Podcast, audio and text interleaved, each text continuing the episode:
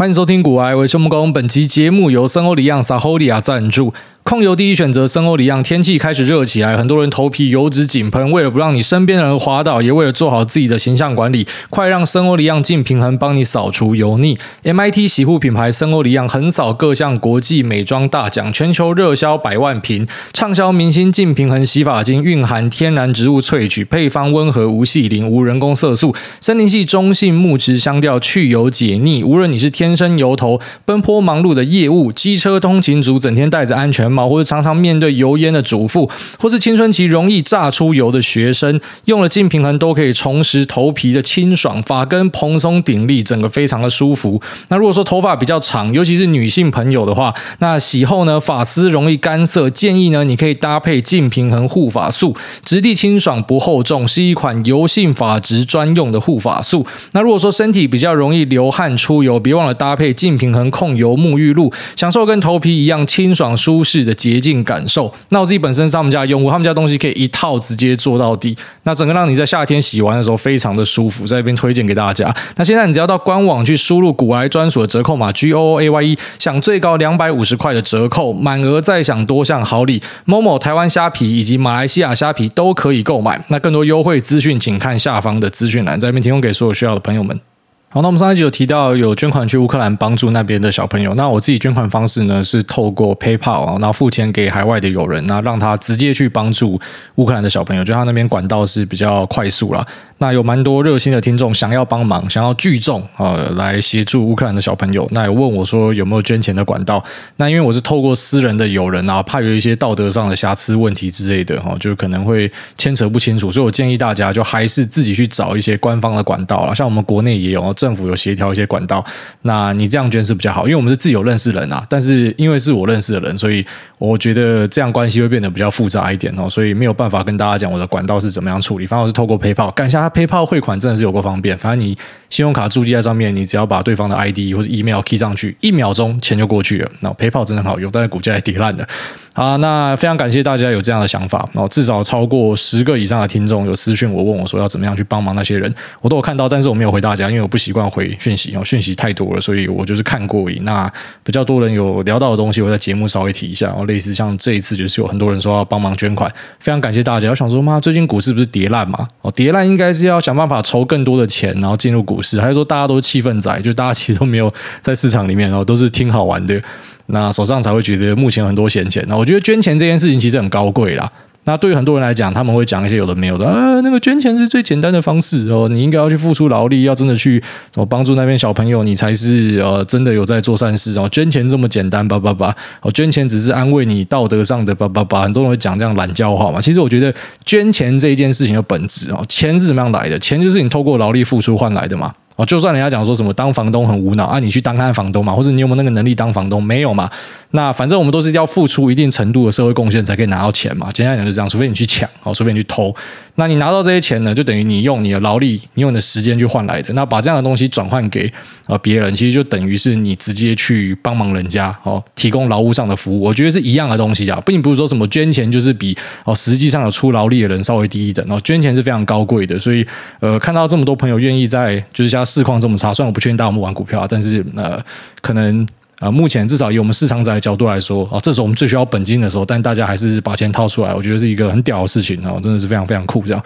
那当然我不知道私讯我的听众是不是真的有在做股票，或者说是不是小资族，搞不好每个都要妈财富自由之类的哦。但我顺便讲给一些啊，如果你是小资族的听众朋友听的啊，就如果说你今天是。本金没有很大的话，你要专注的东西是先累积自己的本金哦。所以像我之前有跟大家提过，订阅固然很好啊，像我自己有订阅一些东西，加速我资料收集嘛，就是你自己不用看这么多东西，让别人帮你整理之类的。好，可是其实每个月的订阅费用啊，特别是现在我们订一大堆有的没有东西，除了股票相关的你也订了什么 Netflix、Disney Plus，那你可能也订了一些酷玩意儿，那你全部加一加就会发现说，诶，它每个月吃掉你现金流可能很大一部分，这个是一个警讯。啊，虽然我们大家都会强调一个东西，就是说，哎，投资自己是一个最棒的投资。只是，呃，如果说你把现金烧掉很快的话，那它对你来说也是一个负向的扣分啊。因为你越年轻时候的本金是越重要的。就假如说你把复利的观念放进去的话，你知道说，你越年轻投入的本金，它复利的效果越惊人。啊，前提是你长命百岁啊，就是你不要怎么他妈的二十五岁挂掉之类。但如果说你有顺利的活下来，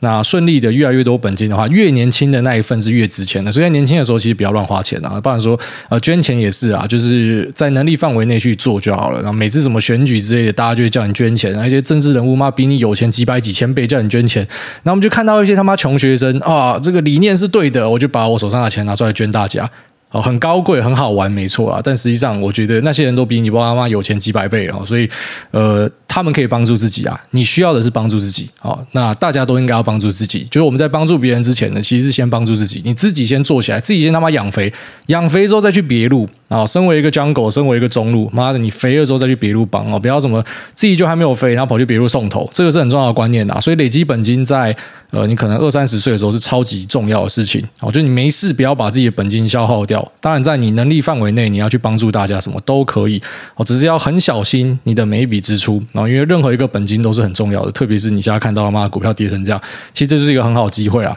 当然，你可能又会开始怀疑，就像每一次其实股票跌下来，大家都会开始怀疑说是不是市场不行了啊？如果我们真的要讲说最差的状况，什么补丁中核弹之类的。那大家都要下去啊，好，所以可能到最后你拿什么东西都一样不值钱的。我们不用去想那种最坏的状况。就如果说你相信人类文明，你相信呃所有东西都会走向更好的方向，哦，因为你做股票一定要有一点这种多头信念，那你就应该在可能资产便宜的时候，你未必要呃很用力的加码或什么的，可是你绝对不要被吓跑，那绝对不要被吓跑是超重要的。那我们之前可能跟大家分享，Peter Lynch 讲说不要被吓跑这件事情。大多头，大家不知道我在攻杀小，现在你就懂了。很多人可能现在又觉得说，我要赶快跑，什么什么之类的。那看到这个股票杀成这样，也看到有一些很可爱的问题，有人就问说：“妈的，我买台积电，就台积电被杀爆哦，就是台湾看起来是最好的公司之一的，就被杀爆。你要怎么样调试自己？”我说：“你要调试自己的方式，就是说你想一下，妈张忠谋他现在赔掉，这趴数跟你一样嘛？就假设你们都持有台积电的话，趴数一样，可是绝对数字哇，他可能是赔掉妈的这几十几百亿耶，那你可能就赔掉几百块、几千块，所以。这其实是一个拉近跟他距离的机会。当然，你不要想象说什么，你可以马上呃一翻身就变张忠谋嘛。可是啊，举例来说，张忠谋在下跌的时候没有加码，你在下跌的时候有加码啊。等到涨回去原点，假设有的话，那虽然我觉得蛮高几率它一定会涨回去，那就会变成说你跟张忠谋的财富距离拉近，那倍数会拉近啊。虽然可能绝对数自己看还是哦，你跟笑话一样，可是这就是你拉近跟有钱人距离的方法，而不是去听信什么阿南德在那边供一堆有的没有的他妈鸡巴小的。我想说，大家现在都在传阿南德的东西，你就知道市场现在有多恐慌。那我们上一集有跟大家提到讲说，你要跟这个有钱人拉近距离哦，就是说你你要你要可以继续的让你的财富茁壮，其实很重要，就是你要有资产嘛。那 cash is trash 是一个很重要的观念。虽然每次下跌的时候，大家就会酸打理由啊，你怎么说现金垃圾？现金明明就是王，那个完全时间轴的问题啊。你如果说你聚焦在熊市的时候，下跌的时候，当然你就讲说他妈现金是王嘛。可大多数的状况之下，现金就真的是垃圾啊！如果说你持有一大堆现金的，你一定跑输资产组，绝对跑输。如果你不相信我讲的，你不相信达里欧讲的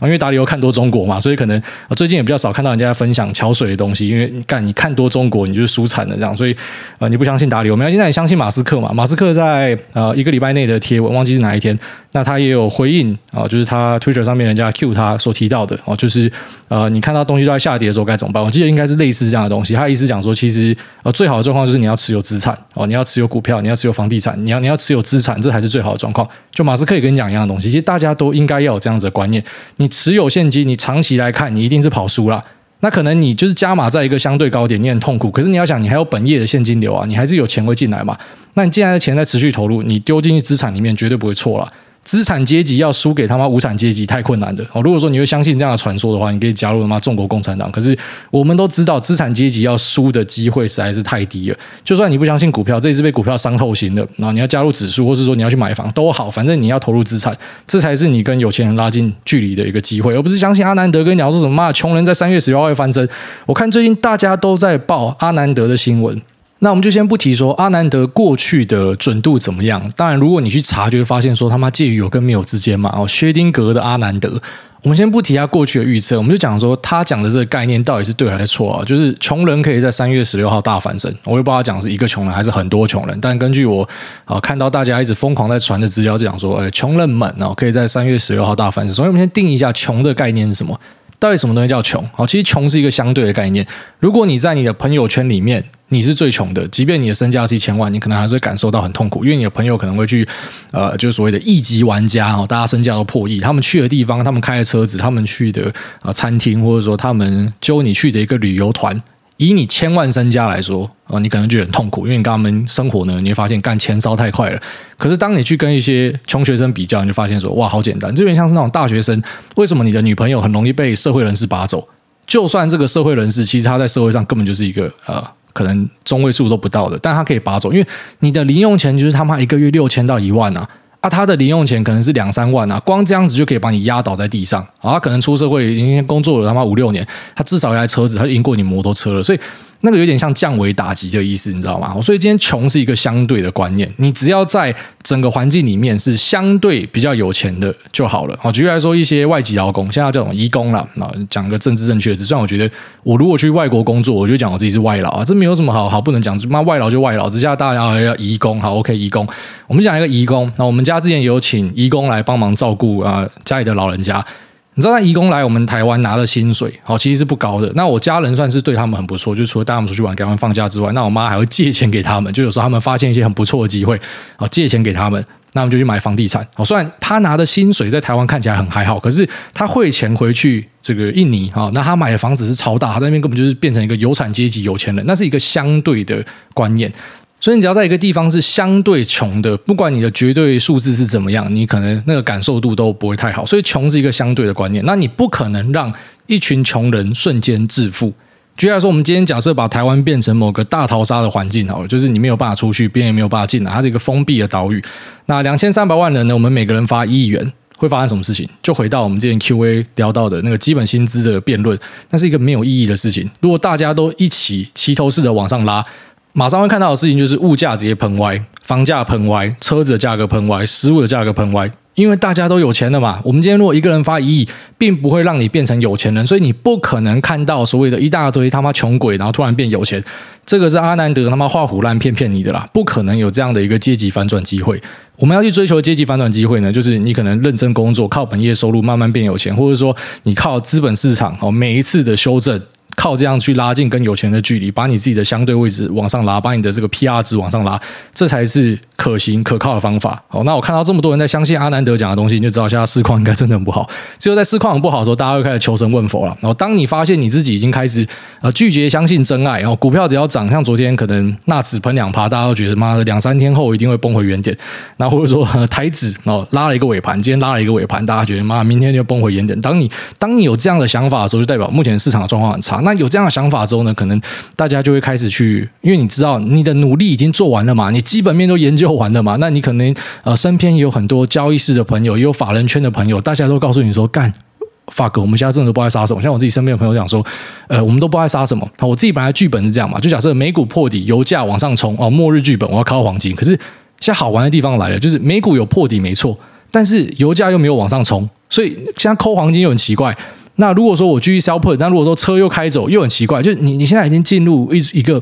就是你，你也不知道到底该怎么做的时候，所以在这样的环境里面，大家就会开始去倾向求神问佛，因为你能做的东西都做完了，所以你就去求神问佛。但我还是觉得求神问佛这种东西，如果可以让你心里面感受稍微好一点，然后那你可以去相信这样的东西，因为最终就是要解决你你的心灵上的东西嘛。因为很多人是过不了心魔这一关，所以如果有个寄托，呃，某个宗教信仰让你感觉比较舒服，你可以去做。可是我觉得去相信神棍是很奇怪的事情呐。我们如果可以去预测一个。未来的事情不用大事，我们只要预测一件小事就好。我们只要预测一分钟之后的指数位置在哪，就可以变首富了。可是你看，全世界有这么多首富吗？没有。所以其实这些跟你声称说可以预测未来的，全部都在骗人呐。所以如果你已经开始把你的生活重心放在这上面，你不是觉得它是一个饭后杂谈，你是他妈很认真在看待阿南德在攻杀小的，干，那你真的很可怜呐。这真的是一个要值得注意的警讯。好，那我们就进入市场的话题。那我们刚刚前面有提到说，油价开始做回落，这其实是一个好事。然后对于市场的布局，我觉得这绝对是一个超级大的好消息。虽然你可能没有马上看到股市有一个相应的反应，哦，可能就是稍微一个小反弹，那你不确定会不会一两天后就跌回去。但我觉得油价只要可以压下来，带动其他原物料价格下来呢，那我们对于多头市场的延续会呃抱持比较正向的看法。好，所以最差的剧本呢，就是可能美股破底，那油价喷，那这样就要抠黄金嘛。但是油价没有喷，所以呃，目前还是按照原本的策略，就是使用一些卖方策略在市场里面撸钱哦，这是我的做法。那没有办法，因为在呃我们的观念里面，就是说不管怎样的市况，你都要在里面做啦。你可以选择减码，你可以选择稍微抽身，可是不可以完全空手。不然你他妈全职交易冲啊小哦。所以呃，我们的想法可能会跟一般散户不太一样。一般散户会觉得啊，我现在看不懂，我就先暂时把所有东西都卖掉，可以啊。但是啊，如果你是有在抄资金的，你就在代抄的，像我自己是没有没有抄别人资金，也没有代抄抄自己的钱，但是因为你知道你自己全职在家，所以你就要找东西做了。你要么就是做多，要么就偏空，要么就是可能在这样震荡盘势里面，那你发现哎这个。波动率够大，撸一点波动率哈，可能可以，这是我自己的一个做法啦。好，那我觉得目前我们还是继续会在每一集节目跟大家更新现在市场的近况，因为目前真的是属于一个比较难做的状况。你已经注意到，呃，股票在杀，然后呢，债券殖利率往上升，这代表什么？债也在杀。那股债同杀就很奇怪，一般来说是股杀可能债有一个保护效果，现在是股债同杀。那你也注意到原物料也在杀，所有的资产都在贬损中，所以。要一言以蔽之的话，会觉得现在就是一个恐慌的情绪。好，当然恐慌可以持续多久我们不知道。但如果原物料价格是呃有 hold 住，没有再继续往上喷的话，我会偏比较乐观看待。直到哦之后，假设有更坏的消息出来，要举例来说，可能中国被加入制裁之类的，这可能就是一个比较不好的事情。那原物料市场还是要注意，就是啊，当它反转的时候，好，如果我们之前跟大家讲，它上来可以很快，可是按照惯例呢，像油价每次崩也是崩的非常的快，原物料往下崩也是很快。那你眼明手快的，当然你做上来你也可以做下去啊，可是。大多数人可能没有没有这样的一个能力，所以你可能就在旁边看表演就好。因为在过程之中这样的一个震荡呢，你保证金没有放够，你就被扫出场了。那最近的这个波动真的很大哦，所以像是 Barclays 啊，他们有发油的 ETN 跟呃。呃，VXX 啊，VXX 也是一个 ETN，它是一个做多 VIX 期货的一个工具啊，VIX 指数的工具。那呃，这个 VXX 呢，它跟 Oil 哦，就是它的两项产品啊，巴克莱的两项产品呢，他们目前是直接没收了它的流动性。那这件事情其实蛮屌的，就有点像是我们之前看到的呃。伦敦金属交易所的一个状况哦，就是把镍哦，把妖镍的这个流动性给没收掉，直接把这个交易给取消掉，然后不让大家进去做了。其实是有一点类似啊，只是呃，VXX 还是让你交易哦，但是它已经没有申购跟赎回的机制了，因为它暂时去发行新股。这什么意思呢？啊，就是你去交易这些什么 ETF、ETN 啊，你就想，如果你今天去买这个商品啊，当今天大家这个买的钱变多了，那导致它有溢价产生，或者说大家狂卖，导致它有折价产生，它理论上有一个。这个蓄洪池的机机制啊，就是我们会有一个这个 authorized participant AP 啊，它就是一个专门去收敛价差的。当间如果产生溢价的话，那他可能就去啊买进现货，那同时呢去卖出它的这个商品哦，来收敛它的溢价。那反之，如果是折价，就是反过来做。那现在呢，这个 AP 是没有办法做这件事情。那市场下有很多传言，就想说，哎，是不是这个呃？VXX 的发行方哦，就是巴克莱，他们是不是遇到了一些状况？居然说，可能避险的成本变得太高，这有可能哦，就是啊，避险成本太高，所以他没有办法去做这样的事情，因为他他做一笔就亏一笔，所以他选择直接没收流动性。那另外一个比较有趣的说法是，我在彭博分析师的 Twitter 下面看到的，就是说。其实他可能是一个很单纯的人为犯傻哦，就是巴克莱银行的人，他们忘记去 file 这个然后申请书，就是他可能好像每月还是每一季要去 file 一个申请书，然后去跟 SEC 要求说他可以去发行更多的新股，但是因为他忘记 file 这个，所以搞不好是一个很单纯的人祸。所以我们看到 VXX 昨天大飙涨，但是飙完之后又又往下倒，哦，自己倒回去。那昨天在我们的美股群组就有人讲说，诶，可以趁下去录一下，或是去做一个可能跟远月期货的一个套利。那我那时候建议讲说不要这样做，因为这种东西很多时候会多空双杀，像我们之前跟大家聊到那个妖孽事件呐、啊，那啊，你本来看起来是青山控股被嘎空嘎到爆掉嘛，因为他没有办法交割。如果他有办法交割，其实其实这个问题就解决。但是它新的一个传言，哦，当然这个市场目前都很乱，但是我们目前看到啊，在中国这边放出来的消息是讲说，它是已经达成有现货交割的能力。所以这样会变怎样，就变成那些期货的炒手，本来他把这个价格炒上去，他以为他是嘎爆了这个青山控股，因为他没有办法实物交割，所以他可能就必须要去回补空单，那这样就赔烂嘛，因为价格已经炒到天上去。可是如果说他是有办法交割的话，那恭喜，下在可能吵架变成要大逃杀，他们可能会全部一起去死。因为你如果在期货市场你是持有现货的，你就是王者啦。简单来讲，就是我今天去买进一个期货合约，因为我卖出可能是卖在那，举例来说两万块或三万块的一个镍，我卖出的瞬间等于我已经把价格锁住了。只要我可以去做到实物交割，我已经锁住价格了。哦，但。如果我今天没有办法实物交割，就是像我们那一集提到的剧本，就可能俄罗斯被封锁，那这个 LME 呢，它是呃不承认俄罗斯以外的商品啊。如果是在这样的前提之下，那对它的空单需要回补，它就等于被嘎烂，它会有一个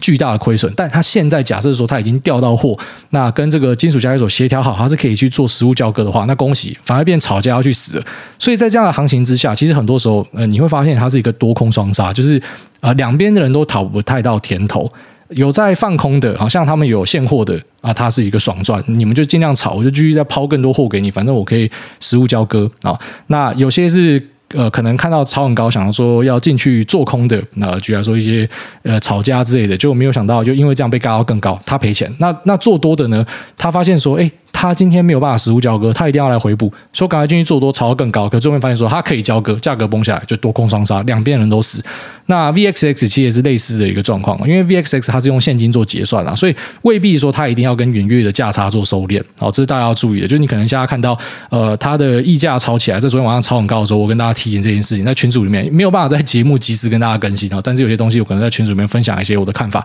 未必每次都会对啦。然后但至少我都会用相对保守的方式去呃跟大他建议，就跟你。去提，所以可能过去有发生过的事情，就是你以为可以呃趁着，举例来说这个流动性不见的时候去轧空，可是最后面你会发现，哎，其实呃有时候是多空双杀，两边都杀。好，那现在 Buckley 到底是发生什么样的状况？我们也只能从旁边旁敲侧击。好，他他有发一个通知跟大家讲说，他没有办法去呃做申购赎回，没有办法去造新股。可是呃，他其实目前手上的流动性跟筹码其实是够的。好，所以我我去看这件事情，我会觉得有点像是。类似像是 LME 啊，反正最近就是庄家很多时候会去做一些很奇异的事情，所以你在这样的极端行情想要去赌一个方向，其实真的很困难哦。现在我觉得真的是一个非常难做的市场。那像我们自己的做法就是 sell put sell call，可是是呃 cash secured put，然后跟 cover call，就是我是有能力达到交割的啊，我是有能力去履约的，所以呃这样子就还好。但如果说你是没有办法去履约的啊，你去当裸卖。还好啦，我看到那个 VXX 现在应该是停止裸卖，所以卖方应该还好，但是买方很多人看到价格，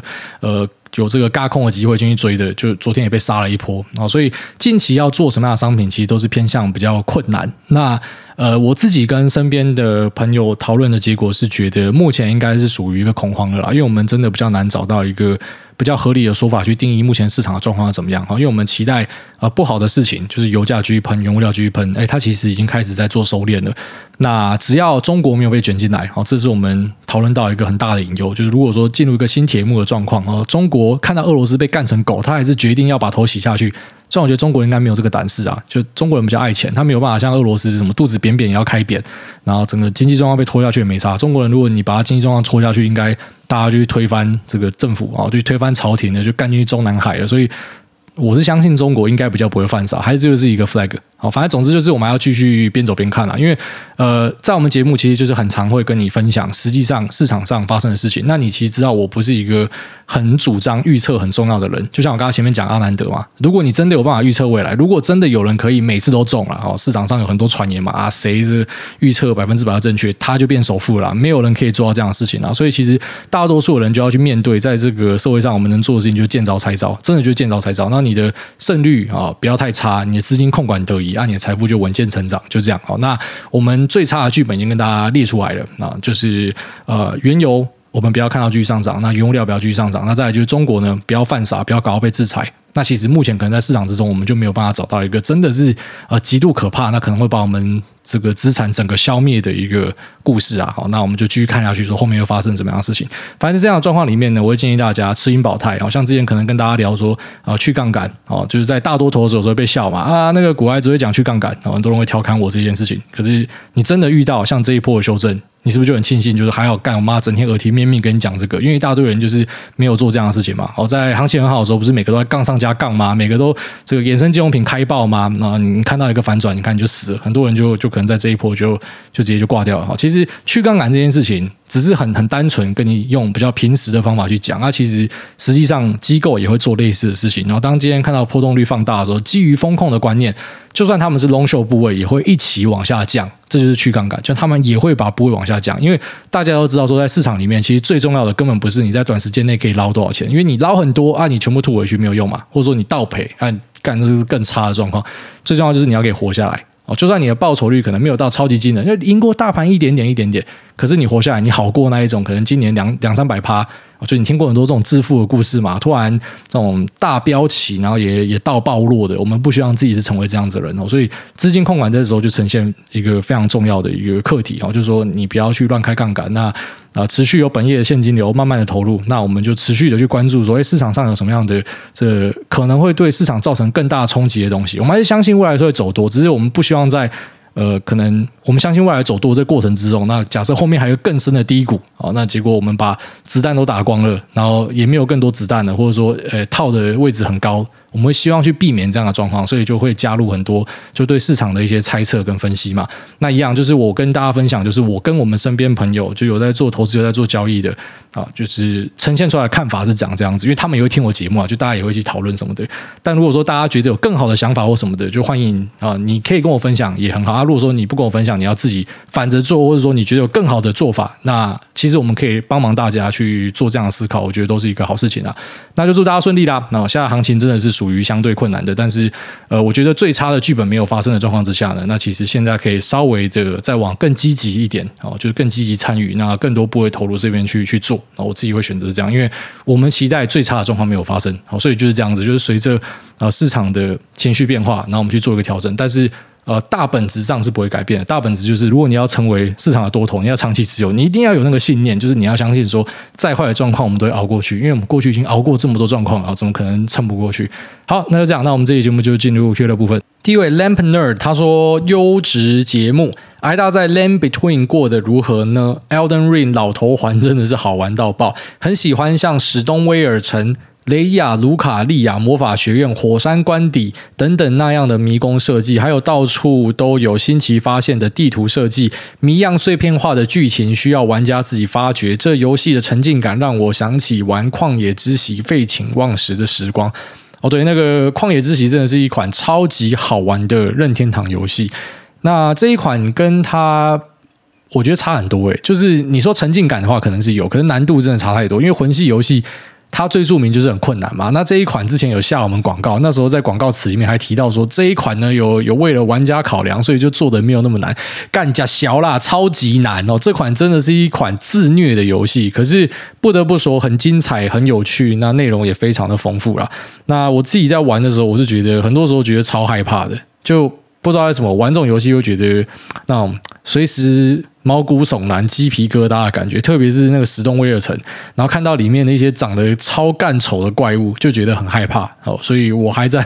挣扎之中。我并没有破很快啊！我这款游戏我那时候买来送给我们一起在交易群的朋友里面，他们每个人都超爱玩。那好几个已经打过关了。那像我自己本身呢，是才打到第二个还是第三个王吧？其实也是因为有小孩之后没有那么多时间打电动，然后这比较可怜一点。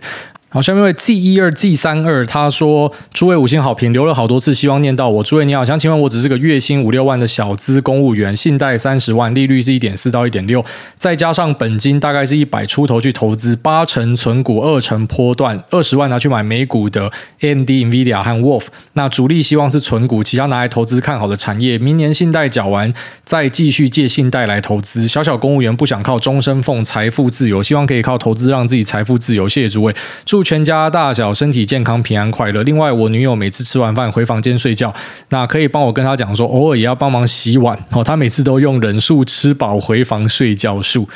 OK，那像公务员使用信贷去投资股票，只要不是使用杠杆哦，是持有现股，我觉得超级稳啊。因为公务员一个最大的特色就是有月退俸啊，而且是很不错的月退俸，所以退休这件事情基本上对他们来说已经是超级稳的。所以他其实可以去做一些比较大胆的金融尝试啊，举例来说，像他讲的，呃，使用贷款去投资，那这个贷款投资的部位，只要不会遇到断头、遇到催缴，我觉得风险已经是比一般人低非常多了，这就是这个工作的一个优势啊。那你买 AMD、NVIDIA 跟 Wolf 哦，就三个都是我持股，我觉得都不错。其中 NVIDIA 是我最主要的持股，AMD 跟 Wolfspeed 就是呃有小买一点这样哦，都还蛮看好的公司，所以也祝你顺利啊。然后他下面讲说，这个女朋友都没有洗碗，我跟你讲，家庭和谐最重要的一个器具呢，就是洗碗机。很多人对洗碗机的印象还停留在可能洗不干净啊、耗水耗电啊什么。我跟你讲，买下去之后，你就会发现说家庭的这个和谐度是怎么样改善的，老婆是怎么样觉得说哇，老公你真的好棒棒哦，或者说如果你是老婆，你买之后，那你的老公会觉得说哇，你真的是史上最赞的贤妻良母之类的，就是因为这一台洗碗机啊，所以洗碗机真的是家庭非常重要的一个东西。我建议你买下去，从此你们就不会有什么谁洗碗还是什么样的问题了。好，下面为这个综合陈先生加他说微信转账三百帮我离开香港，那挂号已经。在群主问了好几次了，头贴也换了妹子了，还是没有人理。那请问主委，常常讲到笔电拉货时，特别讲 Chromebook，可是笔电市占最大的不是应该是 DLHP 这些吗？那请问 Chromebook 是否有什么指标上的意义呢？感谢解答。哦，因为 Chromebook 在供应链里面算蛮重要，就很多人是靠 Chromebook 吃饭啊，所以我们今天去观察 Chromebook 的业绩展望哦，居然说在二零二零年、二零二一年 Work from Home、Study from Home 的一个趋势之下，拉货非常强劲嘛。那 Chromebook 在呃今年跟明年是看相对保守，我自己的意见是这样，就看相对保守，所以它连带相关的供应链，包括里面的零组件、面板什么的哦，就是它都会受到很大的影响。所以之所以我们会去盯 Chromebook，最主要还是因为跟投资的标的有关，就在台股的标的很多是。吃到这个题材啊，就 Chrome 表现很好的话，那整体有在做 NBE 相关的，也可能表现也很不错，所以我们会以这个当成是一个指标。那下面这个。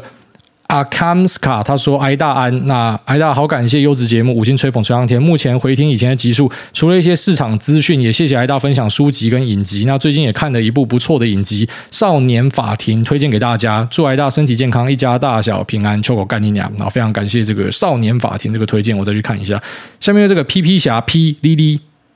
好，不爱光阿小。下面这个就进去瞧瞧。他说：梦公老公救救小女。”那感谢挨大一直替大家解惑。小女有一个感情问题要请教。前年交了一位男友，那交往的时候就知道对方离婚过，我不在意。过程中也一直感情很好，直到交往一年多的时候，发现我爸爸跟他前妻的爸爸是从小一起长大的兄弟，而且是生意伙伴。挂号想法比较传统，嫁鸡随鸡那一种。那我们发现时就担心到时候会被迫分开，因为他离婚后没有多久我们就在一起了。那不幸的是在过年聚餐的时候被认出了身份，我的家人大发雷霆，觉得我当人家小三，那甚至要断 绝关系，没办法认同这段感情。我大吵一架，觉得只是谈恋爱，而且我没有做错什么。那因为在乡下小村庄。邻居会闲言闲语，我男友也因为担心我被说话，那舍不得我被说成小三，所以决定跟我分手。我也同意，分手后还是有联络，感受到他对我的关心跟对我的好。那我明知道我们很相爱，快两年来经历了许多磨合，也才知道我们更相爱。那我知道挨大推崇新勇气运动，但面对这种事情，我只剩闹革命了吗？我每天都在烦恼着，想问，如果是挨大会怎么解决？谢谢挨大。呃，首先是啊，当然这是我个人的建议啊，就是我从来都不会屌说我家人对我老婆看法是怎么样。应该说，如果说我觉得这个人就是我老婆，我很喜欢她，那我家人在那边五四三的话，那我家人可以去红干。我觉得这是我的选择，你就应该尊重。就像我家人做了一个选择，只要这个选择不是拖累整个家庭，会让我们大家一起坐牢还是啥小的，好像那个。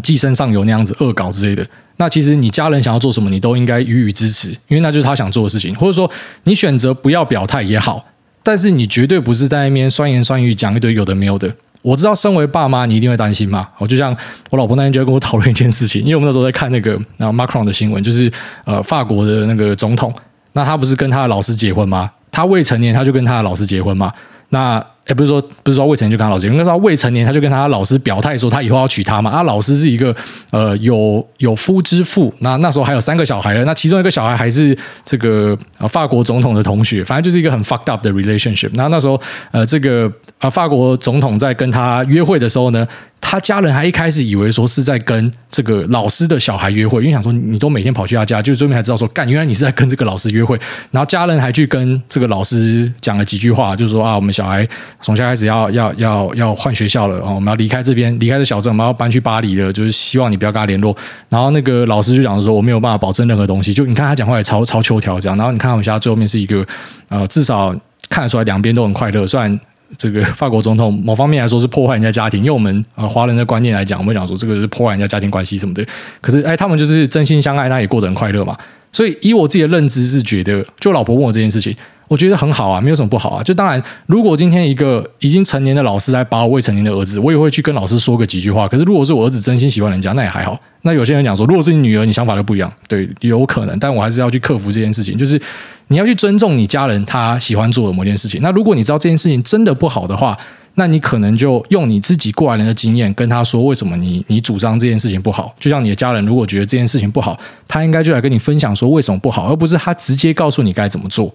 除非你家人真的是一个什么超级圣贤，然后他生活过得很好，然后你发现这个人是每天都很美满，每天都很开心，然后又有钱，然后又富足，那他讲的建议可能很好，他可以记录你的想法，你觉得哦，这可以当参考，很好。可是我们就知道，每个人都不是完人嘛，谁可以说自己真的过一个完美的生活，可以去指导别人的生活？就算你过完美的生活，你也没有办法去指导别人怎么样过更好生活，因为每个人条件都不太一样嘛。所以在我的认知很简单，就是那么村庄要讲有的没有的，那就是整个村庄都可以去红干哦。家人要讲有的没有的，那拍谁？那你们也可以去红干哦。就是我会选择去做我自己想要做的事情，而且我会无法谅解为什么家人会无法认同我想要做的那一件事情。但是我自己也不是那一种就是讲不得的。如果家人今天真的跟我讲为什么他觉得不好，我会听，我会参考。但如果我已经表态了，我就是想要这样做，那你还要挡我的话，那那拍谢就是全部都断光光。所以对我来说，我觉得这件事情其实很好解决。但我知道，呃，一般人可能没有办法，因为跟家庭的关系是很很很依赖的。我觉得我们讲的很多，举来说这种呃老公哈，然后娶了老婆之后都还是在听妈妈嘛，就变成是人家讲的妈宝或什么的。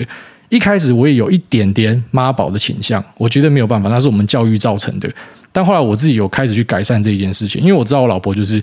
啊、那时候她要来台湾的时候，最早最早，她妈也是反对啊，就是说你为什么要跑那么远哦？但是她妈妈的想法很快就转变，就是跟我通完一通电话之后，然后就完全的支持她要做的任何事情。所以我老婆也是牺牲了很多东西跑过来，所以我觉得。因为他把我放成第一顺位嘛，所以呃，家人什么他是排在后面的，所以对我来说，我也会做一样的事情，就这么简单。所以其实如果我今天觉得这个好像你讲的这个男人是很好的，那对，就是去实行新勇气运动就对了。你未必要像我一样这么粗鲁，像我之前跟大家分享什么年夜饭干长辈什么，那其实有点开玩笑啊。其实讲白一点，像那种年夜饭去问你说什么，呃，你你到底什么时候结婚的？我跟你讲，那个长辈他不是真的在意你什么时候结婚，他他根本就只是在找话题跟你聊天啊。其实大多数的长辈真的都懒得屌这个，他就只是。因为像是这个东西跑到他面前，他就是要嘴个几句，类似这样。或者说，哎，你们今天大家吃年夜饭，他就是要问一些这种干问题，他不是真的有恶意，只是我那时候回答是很，就教大家回答是很北烂、很直接。那其实有时候是一点，也不是我故意要做效果啊，就是我我直觉反应就是这样。但当然我实际上去做，我也比较收敛一点，就是我可能会让家人跟邻居很明确的知道这件事情不是你们可以管的，你们要再管的话，那就是撕破脸，大家就变得难看，就这样。好，但是呃，其实可以沟通说为什么我会这样做。那如果说讲了之后，人家还是无法理解，那没关系，你就做你自己要做的事情就好，因为你要知道说。呃，怎么讲？就是他们的生活可能没有比你成功，他们的呃整整个社会的历练哦，历练可能比你多。可是有时候我们讲历练多，也不代表他一定比你聪明之类的。所以，到底谁会觉得他有资格去决定别人的感情生活，或是呃他未来要跟谁生活？我觉得没有人有这个这个权利啦。那如果说你因为啊别人的看法，然后去调整自己，其实最后面后悔的一定是你自己。好，所以千万不要有有有这种就是呃，去为了旁人然后妥协你真正想要做的事情，然后这是一个很糟糕的想法。下面为魏八五一三四五四，他说：“Popo 教练的小故事，嗨，听到主委分享战争让资产归零的心情，突然想到 NBA 马刺队总教练 Popo 的一个小故事。二零一三 Ray Allen 投进那个三分球，马刺错失几乎到手的冠军之后，Popovich 硬拖崩溃的马刺队全员出去吃饭，我们一起赢一起输，不管赢还是输，人类都要吃东西，所以我们一起去吃，全队聚在一起，基本上是哭成一团。Popovich 到每一张桌子。”试图鼓舞每一个队上的球员。席间，他重复最多的一句话就是：“如果这是你生命中发生过最糟糕的事情，那么你有一个非常好运、受到祝福和幸福的人生。”同样的道理，如果股票资产下跌是生命中最糟糕的事，那其实我们已经比世界上大部分的人都幸福了。那第一次留言，希望可以被念到 Q 哦，这个是他妈暖男呢。大家讲的是没错啊，就是如果你担心的东西是。呃，比起人家担心下一餐在哪，或者家里会被轰掉之类的，我们已经是很幸福的。但如果你今天是标晃这一种，然后超一个资金，然后搞到变成妈人类史上最大亏损的，那这个变成你生活中最担心的事情也是合理的。但就如同我在呃脸书上跟 Terry 跟大家分享的，其实标晃那一次爆仓，事后看来根本就是上帝给他的祝福。如果当时他没有爆仓，他继续熬单，他去借钱，他去募更多的款项进来的话。那些东西持续在往下跌七八成，他现在一定是死到不能再死。那这个记录可能是一辈子哦，应该不要说一辈子啊，三辈子、五辈子哦，三百年内应该没有人类可以超过这个最大亏损记录。所以，呃，我们发生的很多事情，那是一个相对，就像刚刚前面讲到，穷也是一个相对的观念。有时候你把自己放到不一样的地方去重新想一件事情，你就会发现，哎，这个柳暗花明又一村哦。当然，我不太喜欢讲这样的很暖的东西，因为。我很讨厌变成那种鸡汤感，你知道吗？最讨厌鸡汤的东西，可有时候就不小心带到这种比较励志的，因为这种东西我觉得是放自己的想法里面，而不是一直拿出来讲，因为一直拿出来讲会会有点像是那是精神鸦片，你知道吗？就是你会很很沉醉于说啊，我们生活已经很好，这样，就是我们还是要有一点点的狼性，不要像中国那种很恶烂的狼性，就是。人生是要有冲劲的啦，你还是要很多，就是觉得生活还可以再做得更好的东西，不要很容易安于现状。但同时，当我们今天遇到挫折的时候，你要知道说，哎，其实你已经呃过得比很多人还要来得好了。好，这个是蛮重要的。下面这个小菜鸡邻居他说：“五星吹一吹，哎，大您好，想请问一下，小弟前一阵子买入技嘉，那因为看好他未来伺服器业务的发展，但昨天发出消息要把网通事业群挂号，包含 server。” 百分之百都分割出去，虽然记者会上当然说对股东权益不影响，但还是要请问癌大的看法。把金鸡母独立出去对原公司财报的影响，怕万一未来伺服器的业绩没有办法表现在母公司的财报上，对股价会有影响。还请癌大开示。那最后祝福癌大一家身体健康，持股喷喷喷。哦，这件事情我看到，但是我还没有很深的去研究它。哦，所以到底呃公司是用什么样的方式去分割，然后有没有持有？那持有是要怎么样认列？我还没有去看。那但这都是很重要的。那先大概分享一下，就是类似的状况之前有发生过，就是伟创去把纬颖分出去。那纬颖呢，就是做 server 的呃组装机子的一个工作。虽然它的毛利没有到很漂亮，但是它的营收非常的漂亮，它也是超级标股，之前的一个超级大标股。那这件事情其实伟创的股东就是没有吃到多少。当时他分割出去的说法是讲说啊，因为这东西风险比较大，所以就呃我们来扛风险。干嘛就是这个就很下干啦，就是哦这个东西很危险的，我们来扛。结果都是呃可能公司的一些高层去把这些东西认走。你要去注意有没有这样一个状况产生啊？如果说是啊，假设是技嘉，他还是持有很很多的部分什么，那你就要注意说，哎，可能回推给母公司的获利还是可以认列到或什么的，那个是比较复杂。可能我去研究之后再来跟大家分享。但是初步去看。这种所谓的把金鸡母拆出去的东西，最简单的看法就是你要先知道说，对，就像你讲的，对公司本身影响是不是大的？然后再就是，如果公司把这个东西拆出去，是不是公司本身的呃估值就应该被往下调？因为它本身就是好像像技嘉的 server 是有名的好，所以当今天 server 业务拆出去之后，会不会就让技嘉这家公司本身呃，它第一个营收获利会影响啊？第二可能哎，它的估值就会受到调整，因为大家可能给的倍数都没有办法这么高，这要去注意的。然后再就是呃，往好的方面想，就是你可能可以直接投到这家公司，假设说它。呃，拆出去，然后是呃一样是以上市上柜的形式的话，那代表这个纯度是更高的，你要投资它是更方便。这个跟美国股市有很大一个差距，就是说，哎，举例说，美国的这些大型科技股，他们有很多我们讲的成长飞轮，就是啊，举例说，亚马逊下面哦，除了它的呃实体的商店电商，那 AWS，它有很多我们讲的飞轮哦，还有以及它投资 Rivian 电动车，它有很多的轮子在让这个大企业继续跑下去。可是台湾很奇怪，台湾很喜欢去把这些轮子拆掉，那拆掉也不是说这家公司就不能跑啊，就是。可能是某种募资的的想法，或者说我不知道，就要去操作资本的一个想法吧。就是把一些看起来很赞的业务，你与其让它在公司里面成为一个飞轮，像美国的大企业那样，他们比较喜欢把它拆出去分割上市这样哦。所以呃，一般来说，这种被拆出去的东西很多都是好货哦。所以像我自己会去关注这样的东西。那技嘉，因为我目前没有很认真去了解它，没有办法跟你分析太多，可能之后有机会再跟大家聊。下面为这个。咪咪都口他说潜水很久的菜鸡，诸位好，想请教诸位对于中美金的看法。如果有持股的话，要怎么操作？那身为无壳瓜牛，在外地工作，最近有想要在南部买房的打算，不知道诸位怎么样看央行要打房的消息？那最后祝诸位全家身体健康，事事顺心。呃，这个中美金就是一家非常好的公司，没有什么好说的。就是我是呃徐秀兰的铁粉之一哦，至少以目前来看呢，就是。呃，徐秀兰旗下的公司，呃，像我们之前都有跟大家聊到，呃，举例来说。在二零二零年是聊那一只叫什么八零八六，那八零八六在二零二零年表现非常好，因为那时候四 G 迎来转单，当然近期又不好。其实你在台湾做供应链，你就要很明确知道说，他们每一次的这个营收成长的原因是什么，它的题材性在哪？哦，有时候就是会进入这样一波一波的循环，这是供应链的难处啦。然后再来就是中美金，它比较像是一个控股哦，它是一个母体的感觉，所以中美金，呃，当然有些人会讲说它是太阳能相关的东西。那近期你就注意到市场在炒太阳能嘛，所以可能是一个短题材啊，但长期来说，其实你知道中美金集团他们的布局是很认真哦，很用力来做，像什么呃茂系啊、鹏程啊，那刚才前面讲宏杰克啊，那或是呃环球金啊，就你去注意他们公司的整体布局，其实是往一个这种呃 mega corp 这个大集团的方向去走，所以我是很看好整个集团的。那至于股价要怎么样操作，其实供应链真的是比较难做，就是你要知道呃，举例来说，像你家讲到中美金，那中美金它的营收占比是是以什么为重，你知不知道？哦，然后再来就是它未来的成长飞轮是在哪边，它的成长性是在哪里？哦，哪边会有比较漂亮的 year on year，这都要了解啊。那当然我没有办法在节目直接跟你讲说单一个股要怎么样操作，我只能够跟你讲说，这整个集团